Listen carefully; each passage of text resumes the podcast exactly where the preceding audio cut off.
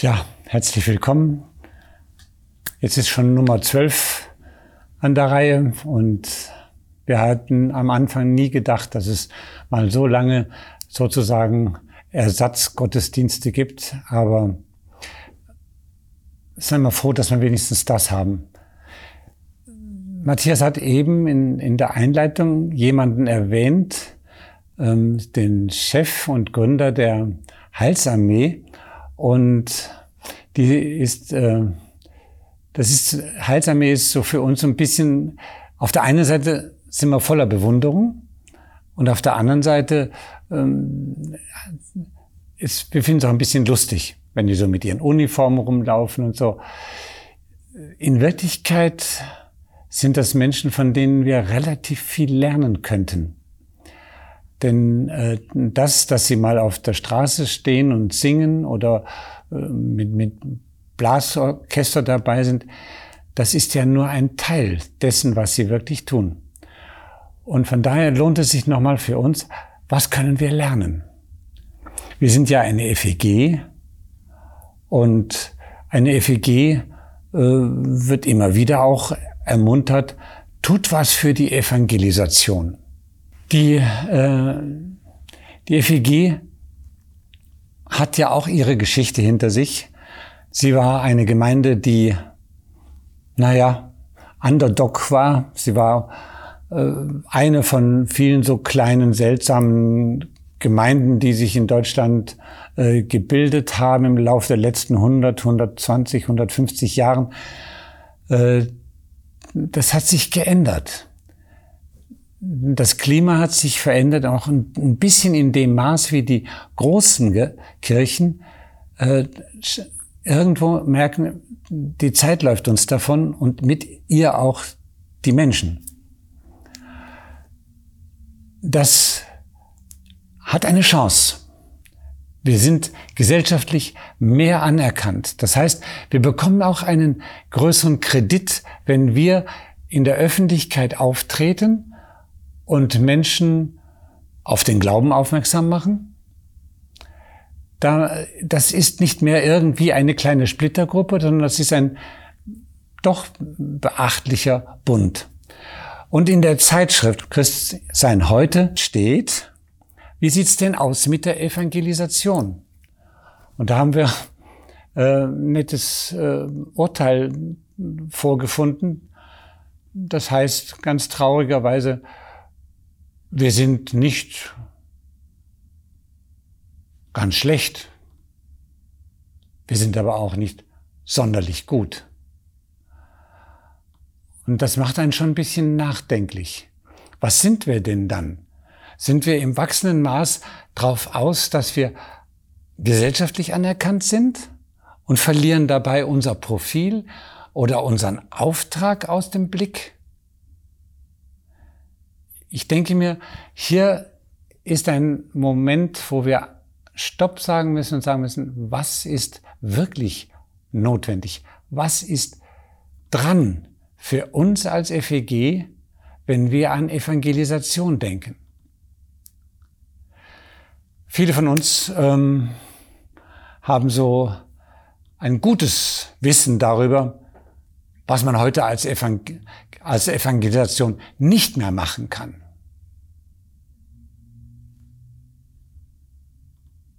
Auf einer Obstkiste auf dem Marktplatz stehen, predigen, die Leute rennen vorbei, dann singt noch eine kleine Gruppe, zwei bleiben stehen, oder man schickt Kinder rum, die dann Traktate verteilen. Die Leute sind so nett, dass sie den Kindern nicht äh, wehtun wollen und ein Traktat mitnehmen.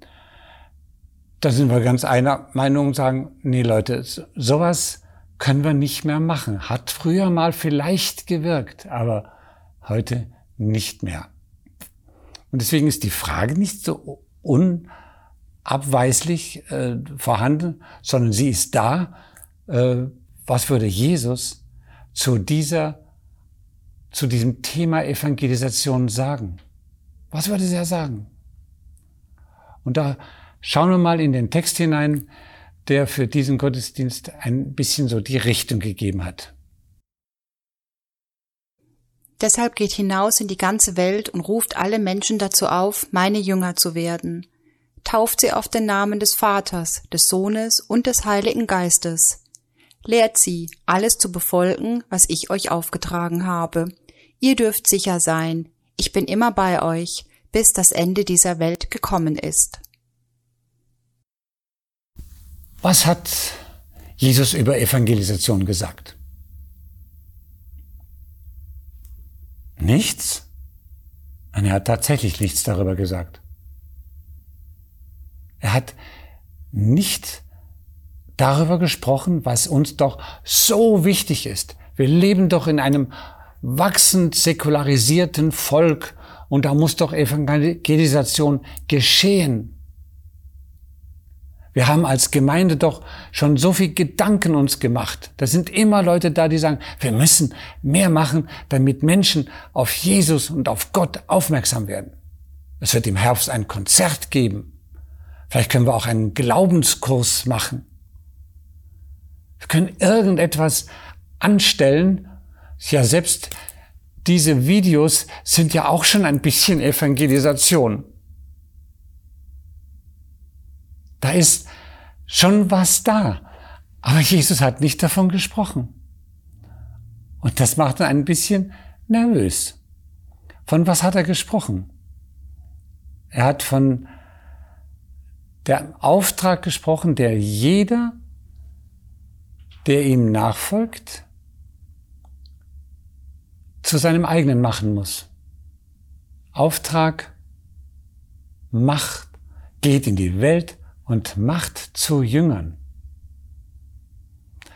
Was wir an Evangelisation so ein bisschen im Hintergrund haben, ist ähm, der gängige Weg. Da gibt es Menschen, die haben Probleme und wir bieten ihnen durch den Glauben die Lösung von den Problemen an. Das ist ehrenwert und das hilft auch ganz schön manchmal. Aber es ist natürlich nicht das, was Jesus im Blick hatte. Er hatte im Blick Macht zu meinen Jüngern, Nachfolger Jesu. Das hat er zu denen gesagt, die bereits seine Nachfolger waren. Und was meinte er damit? Was ist der Unterschied zwischen jemand, der evangelisiert und jemand, der nur Nachfolger Jesu ist. Das Erste, was auffällt, ist, ein Nachfolger Jesu ähm, hat kein Programm. Er selber ist die Vermittlungsstelle zwischen dem, was Menschen für ihr Leben wirklich brauchen und dem, was Gott anbietet. Das gibt jedem Menschen einen so unglaublichen Wert, dass man sich das kaum bewusst machen möchte. Die Gesellschaft um uns herum hat ein sehr gutes Gespür dafür, was echt ist. Sie weiß es. Sie weiß und spürt es, ist das echt, was da geschieht? Oder wird dann nur vielleicht doch nur geworben für ein Unternehmen, nenn es kirchlicher Art, nenn es irgendeine Gemeinde oder sonst was, um irgendetwas zu erreichen, vor allen Dingen meine Mitgliedschaft zu erreichen. Das ähm, ist zwar verständlich, aber es haben viele Menschen auch schon erlebt und haben gemerkt, irgendwo werde ich nicht ganz ernst genommen. Und das ist das, woran Jesus arbeiten möchte. Wenn jemand ihm begegnen soll, dann muss er es in einem Menschen tun. In einem Menschen, der lebt, was er glaubt. Dessen Vertrauen aus allen Knopflöchern rauskommt, ohne dass er ein Wort sagt. Irgendwo wurde mal das Wort geprägt von, verkündigt das Evangelium von den Dächern. Da hört unten niemand mehr was. Aber es zeigt, Es hängt von der Person ab. Und wenn wir sehen, was für Widerstände es gegen christliche Botschaft mittlerweile in unserem Volk gibt, dann merken wir auch, da kommt man gar nicht mehr durch, durch diese Mauer. Diese Vorstellung von einer, von einer Moralinstitution, die sowieso immer wieder auch mit ihren leidenden Mitgliedern scheitert. Die Vorstellung von dem, dass man was tun muss, sobald man sich bekehrt hat. Diese To-Do-Liste, die man Menschen aufdrängt, wenn sie sich dann irgendwo für ein Leben mit Gott vielleicht entschieden haben. Ja, du musst erstmal die Bibel lesen und das machen und dein Leben musst du überhaupt mal in Ordnung bringen. Menschen werden so stark bearbeitet, sobald sie mal in die Finger auch nur von, von Christen kommen. Das ist sicher in der FNG, in der FEG nicht so. Aber so im, im gängigen Verständnis von Evangelisation ist es, ich will dich dazu bringen, dass du ein anderes Leben führst, weil du dann bist du ein Christ.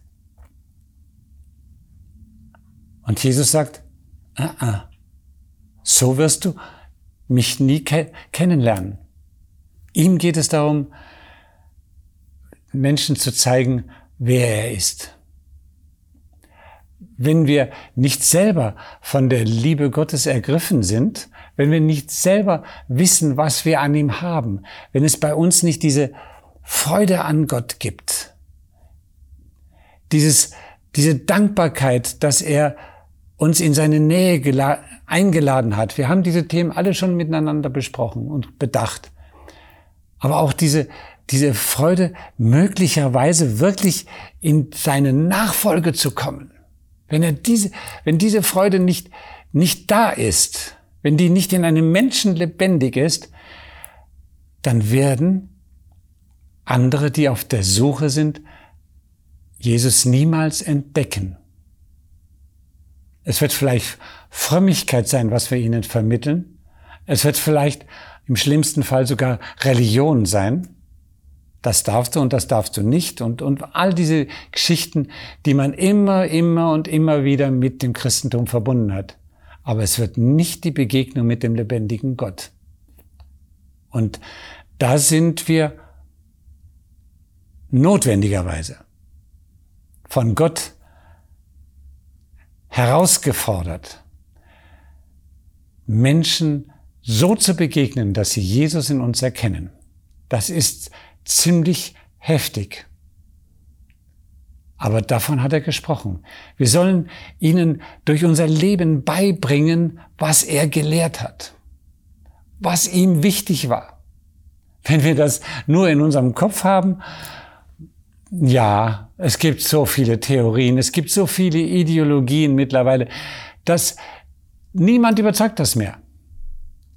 Was überzeugend ist, ist ein Mensch, der in seinem Leben etwas von dieser unglaublichen, ja, man kann nicht anders sagen, als Qualität hat, die das Leben mit Jesus uns schenkt.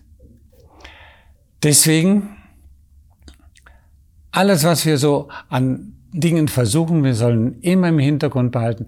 Jeder einzelne von uns, der kann 90 Jahre alt sein, kann genau dieser Nachfolger oder Nachfolgerin Jesu sein, der für andere zu einer Begegnungsmöglichkeit wird mit Jesus. Jeder von uns. Und wenn ich das nun nicht auf meinem, auf meinem To-Do-Liste in meinem Leben habe, das macht nichts, sondern ich kann aber immer noch darum bitten, Gott verändere mich so, dass der andere etwas erfährt, was er sonst nirgendwo erfahren kann. Deswegen, äh, es bleibt ein Thema für jeden von uns ein Leben lang. Wie komme ich in die Jüngerschaft Jesu hinein? Wie, wie freue ich mich daran, dass er mich gebrauchen möchte? wo habe ich schon mal erlebt, wo er mich gebraucht hat, damit dieses, dieses einmalige Erlebnis in unserem Leben nicht einmalig bleibt. Ich danke Gott dafür, dass er uns diesen Weg eröffnet hat, dass wir nicht irgendwo einem System dienen müssen, das sich dadurch stärkt, sondern dass es in allererster Linie, und wir müssen da auch Abschied nehmen von manchen Wunschdenken, in allererster Linie darum geht, one by one. Jeder einzelne Mensch wird als Einzelner gewonnen. Das sagt uns die Missiologie, die Lehre von der Evangelisation in den Kirchen, schon seit Jahren, ja, seit Jahrzehnten. Alles, was man bisher versucht hat an Evangelisation, man hat herausgefunden, wer kam denn wie zum Glauben? Immer nur Leute durch andere. Durch andere. Durch Menschen, die ihnen mit Aufmerksamkeit und Liebe begegnet sind und wo, wo sie spüren, spüren durften, ist Gott wirklich hinter mir so her? Liebt er mich so? Ich will nicht locker lassen. Ich möchte diesen Gott kennenlernen. Das betrifft leider jeden von uns oder vielleicht auch kann man sagen, Gott sei Dank betrifft es jeden von uns. Gemeinden werden in dem Maße wachsen, wo jeder Einzelne verstanden hat, Evangelisation ist nicht eine Sache von ein paar Leuten, die da sich irgendwie da was Neues ausdenken. Evangelisation ist mein Lebensauftrag durch meine Nachfolge Jesu.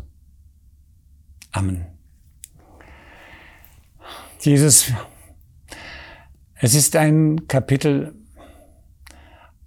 wo wir mehr und mehr merken, wie sehr wir auf dich angewiesen sind.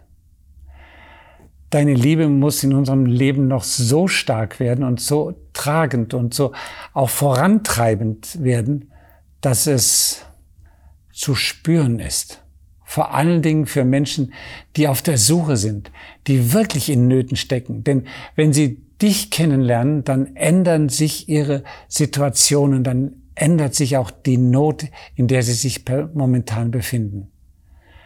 Komm du uns entgegen, hilf du uns und lass uns begreifen, wie du diese Nachfolge dir gewünscht hast, was du von deinen Jüngern gedacht hast, als du sie in die Welt geschickt hast, deine, dein, dein Leben weiterzugeben. Und ich danke dir, dass du endest mit einem wunderbaren Satz, ich bin bei euch alle Tage bis an das Ende dieser Welt. Amen.